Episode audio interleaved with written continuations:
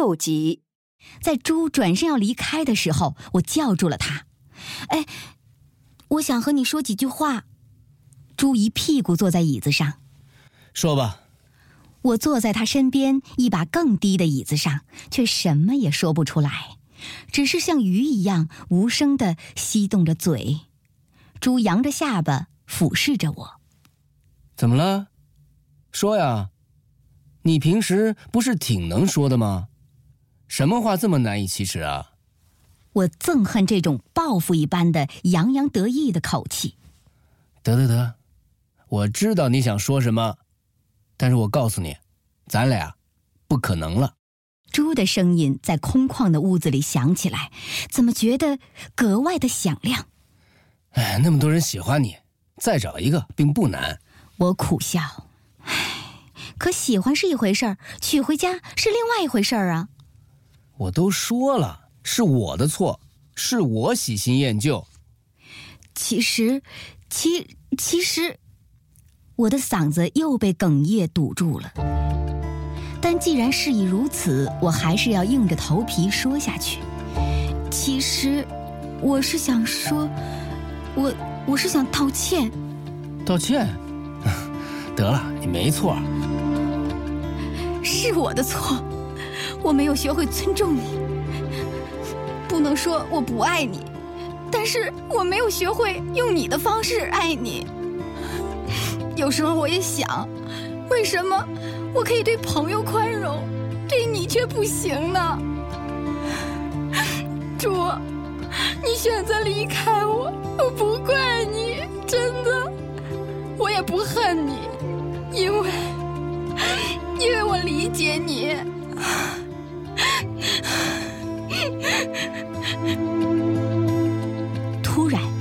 听到身边一声呜咽，只见猪的五官扭曲到了一处，竟然嚎啕大哭起来。他一边哭，还一边用拳头捶着桌子。你要是早这么说多好啊！啊，你现在再跟我说这些有什么用啊？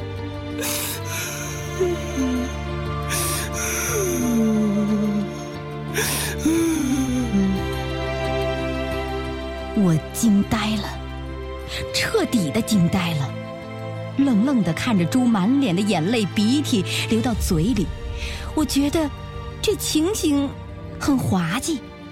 我走过去，跪伏在猪的腿上，摇着他的膝盖说：“ 好了，别哭了啊。”而猪鼻涕眼泪的弯下腰来，把我扶了起来。我知道。我自己是在作秀，却停不了似的要继续做下去。他也不喜欢穿旗袍，可大冬天的，他却为了我穿。他给我打电话的时候总是很亲昵。我问他，我说身边有人这样跟我说话不太好吧？他却说没关系，他不在乎。他听我的话。我不喜欢他最好的朋友，他就再也不和他来往。猪没头没尾的一句一句的说下去，感情已经慢慢退潮，我就像船上的乘客，随潮水而去，离他越来越远了。而猪还在自顾自的说下去。后来，你不再给我洗衬衫。他见了我的脏衬衫，就问我怎么了。我撒谎说家里的洗衣机坏了。他急起来说：“衬衫怎么能用洗衣机洗呢？以后我一件一件的用手给你洗。”大家都有工作，很忙。我安慰着，想起搬家的时候看见的那件女士白衬衣，心里说：“先让他把自己的衬衫洗干净再说吧。”我不是说洗衣服这件事儿本身，我只要你关心。他帮我挠头上的牛皮癣，而那天晚上我都快把头皮挠破了，你都没有看我一眼。那个时候我就决定，我要跟你离婚。我不说话，其实我厌恶他的牛皮癣，虽然我也做出过不在乎的样子，也许我根本是厌恶他。乐于享受他的照顾，但拒绝他带来的麻烦。我打了个哆嗦，我没有想到自己竟然是如此的不堪。你在博客里说：“没有我，你还是你；没有你，你成了什么了？”你知道，你知道我看了这句话是什么感受吗？你知道吗？猪索性扑在桌子上痛哭起来，好像屋子突然坍塌一样。我拍了拍猪的肩膀：“谢谢你，容忍了我那么久。我以为你总有一天会改变，可好像永远等不到这一天。似乎看见一线阳光突然从云层里透出来，我急忙问：那、那、那如果……”如果我愿意改变，你能再给我一次机会吗？这句话让我觉得屈辱。但既然已经演了这么久的戏，这句最关键的台词总是要说的。每件事情总要有个目的。过了片刻，猪摇了摇头：“不，不能，我不能伤害了一个，再伤害另一个。”那不真成了混蛋了吗？猪抽出纸巾，擦着鼻涕，擦着眼镜我知道，他已从回忆当中清醒过来了。我那么忙，那么努力，那么多对未来的憧憬，我只希望有一天能和你一起自由解脱。真的，我用手抠着桌角，低着头，哭着说。猪怔了一下，突然又摘掉眼镜，重新趴在桌子上，哭得上气不接下气。你别再说了，你说这些干嘛呀？你知道他是怎么说的吗？他也说要赚钱养活我，他他还是个学生，就到处打工。他请我吃饭，吃面条。他他还是个学生。我再次陷入了沉默，手足无措。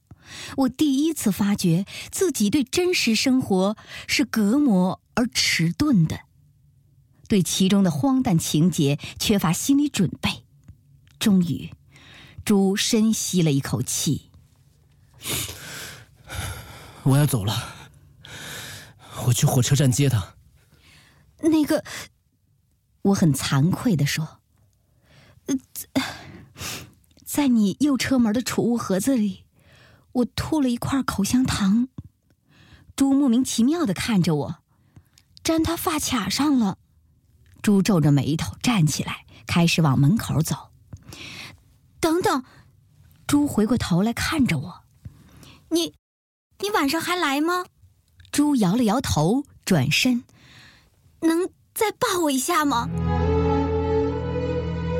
我看着他的背影说：“猪转过头来，站在那里没动。再抱我一下。”我直视着他，眼泪又流了下来。他也看着我，然后迟疑的把包放下，走过来，两只手臂环绕住我的肩膀。想象中的站立感并没有如期而至。猪皮肤冰凉粗糙，涕泪纵横，我大概也一样。这样两张脸碰到一起，委实毫无快感可言。他还有很多的未来，你，你再考虑一下。我知道，这是最后的一击了。年轻不等于一定要经受伤害。说实话，和你在一起的时候，我也觉得有面子。可别人的眼光毕竟是虚空的，你总是嘲笑我是个守财奴。当我遇到他，我才发现钱并不是那么重要。即便全世界一起嘲笑我傻，该爱我还是要爱的。挂着眼泪，我愣愣地站在那儿。猪的话蕴含着某种力量，诚实而伟大。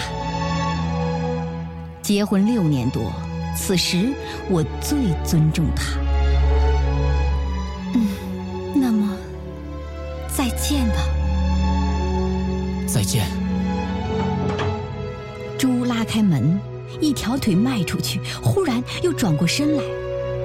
你不是一直想知道我们是怎么认识的吗？在车展上他发宣传单我留了名片。说完猪带上门走了。铁门撞击的声音过后，屋子变得又大又空又安静。我站在原地发愣。猪的话就像一场地震，瞬间摧毁了我原有的一个世界。门当户对，学历对等，金童玉女，房子、车子，高收入、体面、正常的家庭，那在别人眼里的幸福，我曾经相信和奉行的一切，实际上，也不过是一场虚空。我收到了一封 email，要求对两套香港特价度假产品予以确认。细看资料，机票上是朱和一个叫做 C 的女人。虽然离了婚，但朱并不介意与我共享携程卡上的积分。圣诞吐故，新年纳新，多么紧凑的安排！我打电话给朱，哎，麻烦你换新的联络邮箱行吗？啊我会，哎，对了，把你的相机借我用一下呗。什么？相机呀，我要拿到香港用。嘿，你自己的呢？哎，你的比较专业嘛，效果好。你自己为什么不去买一台啊？这东西谁知道什么时候再用啊？那么贵，买还不如借呢。我愣了半天，真正的哭笑不得。告诉你啊，就这一次啊，下不为例。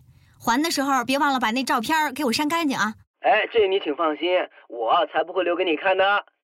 猪从不愿意给我照相，我大概不是他心目当中那种可以入画的女人吧。我甚至相信，这个男人将来度蜜月的时候，也会咨询我哪个岛屿的性价比比较好，同时会问我是否可以帮他讲价打折扣。我的大脑忽然想起了七年之前我和猪约会的场景。咱们还有见面的必要吗？你觉得呢？嗯，啊，有有有。我记得那顿饭是朱付的账。事后我曾问他，如果我当时说没有必要，你会怎么样呢？你要说没有必要，那就 A A 制呗，各付各账。第二次见面是在公司楼下，看见他，我说不上高兴，但很高兴能把礼物带进办公室。他送来的康乃馨用皱巴巴的报纸包着，玻璃花瓶上打着施华洛世奇的 logo，却含着硕大的气泡，假的。同事们都这么说。后来猪告诉我，国外都是用那种报纸包花，那个花瓶嘛是公司发的员工礼品，我也不知道是真是假呀。瞧，这就是现实主义至上的朱。晚上去跳舞，猪没有一脚踩在鼓点上的。就算是被追求的虚荣心，也不能减低嫌恶之情。我毫不犹豫地拒绝了他的第三次邀请。那时候的我刚从大学毕业，理所当然地认为自己拥有大把的未来。但是我妈的劝导和身边的势力，让我和猪又走在一起，并不是因为我魅力巨大。猪有他自己的故事。我曾经为他制作了一本举世无双的诗集，用的是半透明的白纸，像蝴蝶的翅膀，上面细细的压了花纹，里面印的都是他的诗。我亲自排版，我写了无数的情书。我站在他宿舍楼下一等就是几个小时。他的同学告诉我，他正在洗袜子，请稍安勿躁。第一次去香港。我买了几千块钱的香水和衣服给他，花掉了我全部的薪水。后来猪帮他去了美国，之后就是个老套的故事了。他甩了猪，或许从头到尾他都在利用猪。我再也不会那么傻了，我成熟了，我要结婚。最好的结婚对象应该是个无知的姑娘，不会让人水深火热的陷进去。那时候的猪打定了主意，要更爱自己一些。我和猪的交往，一切都是按照计划进行的。我们每天通电话，有时候写电子邮件，每周大概约会三到四次，每次的节目就是吃饭、看电影、散步。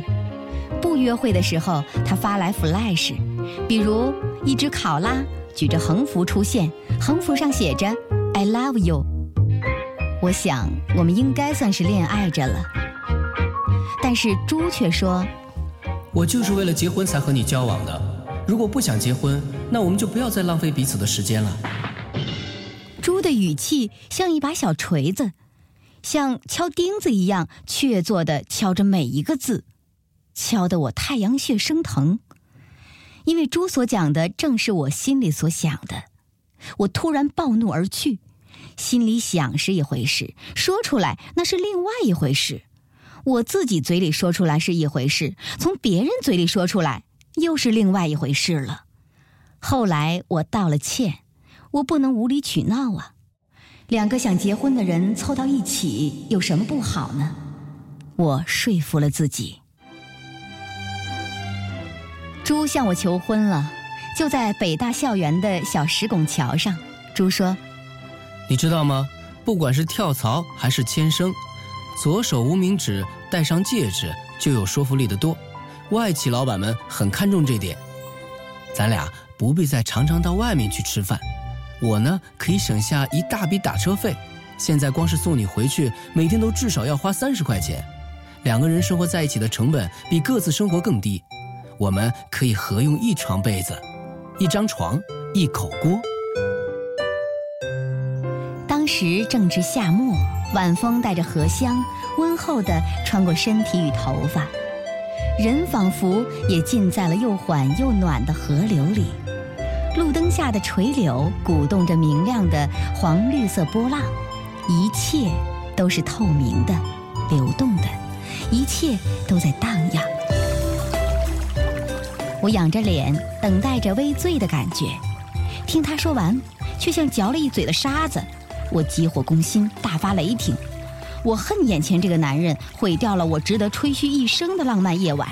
哎，我说，你就不会说点别的吗？呃，我，哎，一定要甜言蜜语才要求婚吗？我这个人，我就是这样，我不善于表达。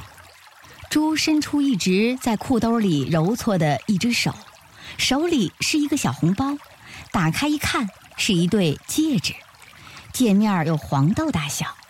他摊开手掌，把戒指端过来，我赌气一推，戒指咕噜噜的滚到了地上。猪慌忙蹲下身去仔细的寻找，找到之后再递给我，我不理。猪拉着我的手，硬是往上套。我瞪了他一眼，扑哧一笑：“ 也太大了吧！也不知道你这是买给谁的。”说着，把戴着戒指的手绷直了。立到眼前来看，哎，不好意思啊，这是舅舅送的礼物，太大了，我替你去改改。猪说着，扶着我的手也看，我用胳膊顶开他，这就算完了？这，这不算完，那你还要怎么样啊？哎呀，人家求婚都是跪下来的。哎，别了，你这这这人这么多人来人往的，你你你干嘛呀？我立刻把手上的戒指往下退。哎，你你干嘛？嗯，猪好像是横下了一条心，张皇四顾，然后飞快的单膝点地，又飞快的起立，像终于听到了藏在监视器后面的导演喊了一声 “OK”，我们都长长的舒了口气。哎呀，咱这就算是求完婚啦。那那，不然你还想怎么样啊？嗯，我想让同事羡慕一下。猪不作声，皱起了眉头。我知道他一定不肯，索性坚持到底，一定要他办公室里求婚才算数。第二天，猪打电话问：“喂，在办公室吗？”“在啊。”“那我半个小时以后到啊。”我不作声。“喂，好不好啊？”“随便你了。”我忽然有点气，挂断了电话。半个小时之后，猪举着一把玫瑰走进了办公室。我低着头，假装没看见。他直接走到我面前，对我说：“宝贝儿，嫁给我吧。”这，哎，